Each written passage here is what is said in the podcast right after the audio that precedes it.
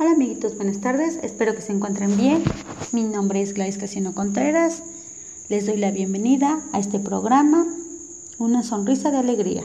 Soy estudiante de la licenciatura en Pedagogía del tercer cuatrimestre del Instituto de Educación Digital del Estado de Puebla, Campus Tehuacán. El día de hoy les hablaremos sobre la tecnología educativa y cuál es la importancia de las TICs en la educación, enseñanza-aprendizaje.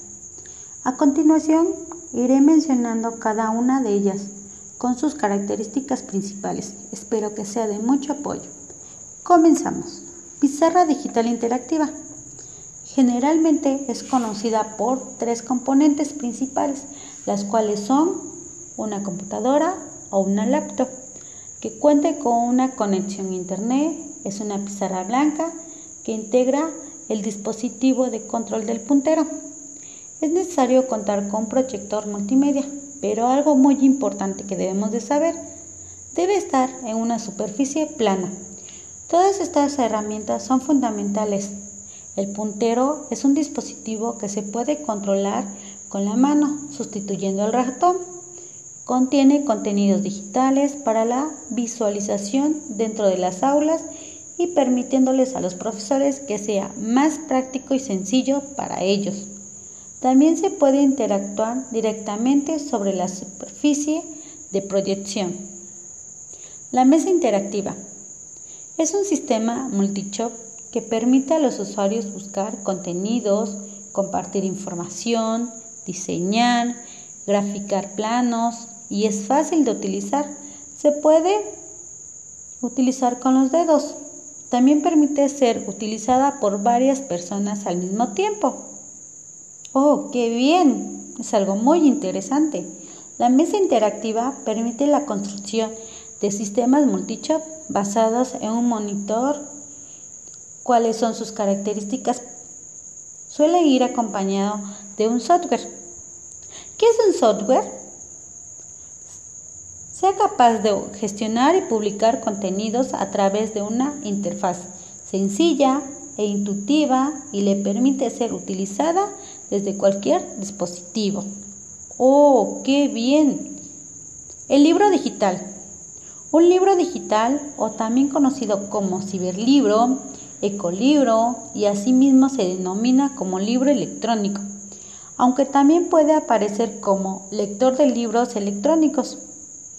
Es un aparato que permite almacenar varios libros dentro de una memoria y es más fácil para poderlos llevarlos a cualquier lugar.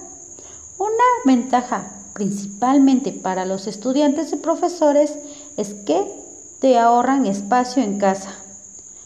Y otra, un ahorro económico que nos ayuda a todos. Puede ser un formato normal o un formato PDF. La tablet o tableta es un dispositivo electrónico que te permite llevarlo a cualquier parte.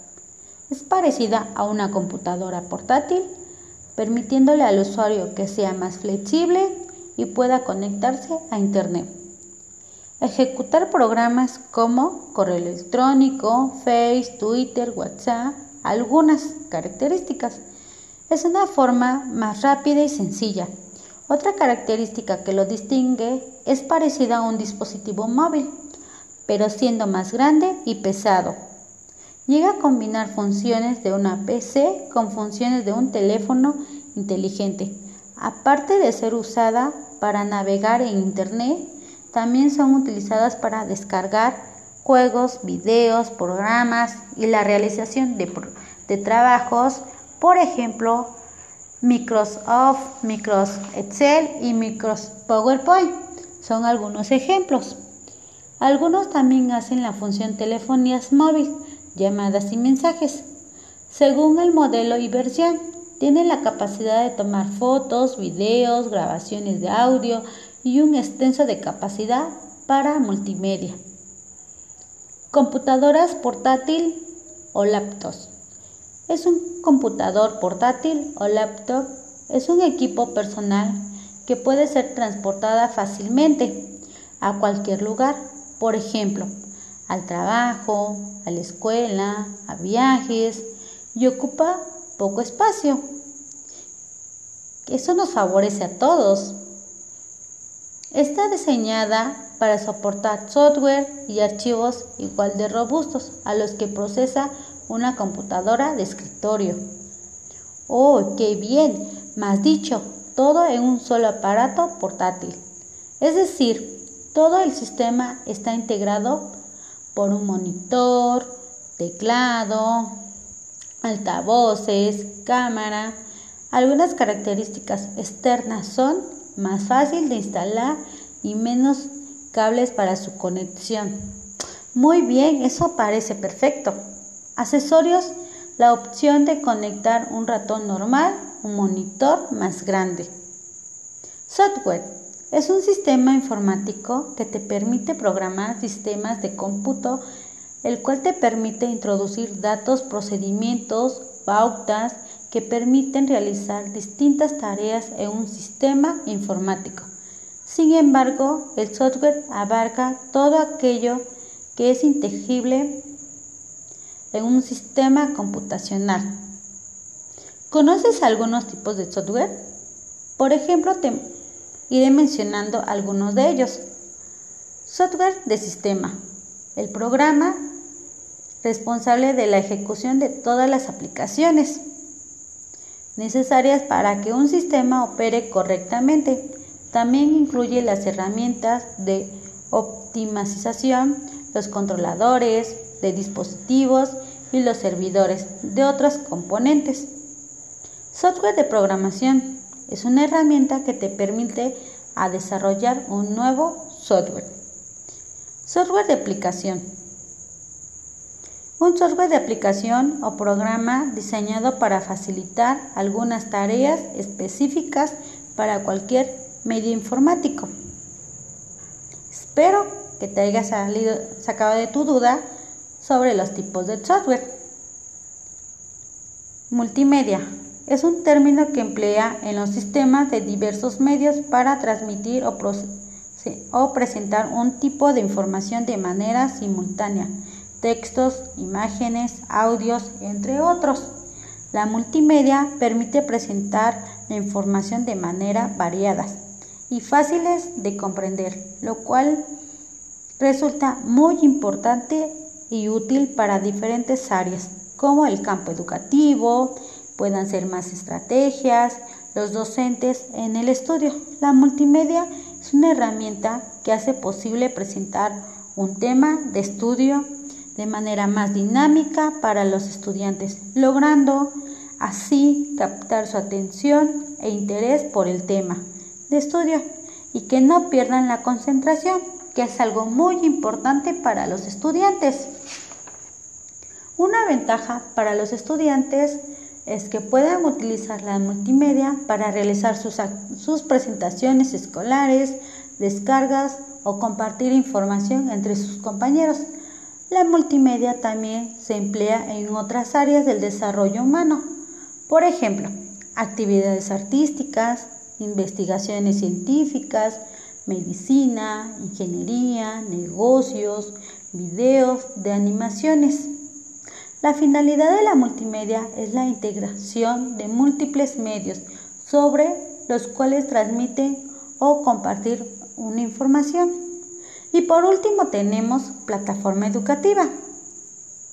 Es un sitio en la web que le permite al docente contar con un espacio virtual en Internet donde puede colocar su material de trabajo durante su clase. Incluso puede realizar foros, puede subir tareas para sus alumnos. La realización de tesis, promover debates, chats, videollamadas, entre otros recursos que crea necesarios incluir en su curso para su aprendizaje del alumno, logrando alcanzar sus objetivos principales que se lleguen a plantear. Oh, está muy bien. Es muy importante para los profesores. Una plataforma educativa virtual es un entorno informático en el cual nos permite encontrar muchas herramientas agrupadas para fines docentes. Un ejemplo que podemos dar en estos momentos, estamos trabajando en Classroom una plataforma muy bien Y también otra que estamos utilizando es SOM. Su función les permite la creación y gestión de cursos completos para Internet sin que sean necesarios conocimientos profundos de programación. Para finalizar, es importante recordar que las TICs es la innovación educativa del momento y del futuro para las nuevas generaciones, permitiéndoles al docente una forma distinta de trabajo dentro de las aulas educativas y en cambio para los alumnos son cambios nuevos y formas distintas de trabajo, permitiendo a realizar distintas funciones, algunos parecidas dentro de las aulas para su aprendizaje. Las TICs están transformando la educación a otro nivel en la forma de aprender y enseñar. Se puede decir que el beneficio de su uso de las TIC dentro de los alumnos llega a tomar interés en los temas y sean más creativos y autónomas. Pero también debemos considerar que son un factor de distracción para los alumnos. Gracias por su atención, espero que tengan una linda tarde y eso es todo por el día de hoy.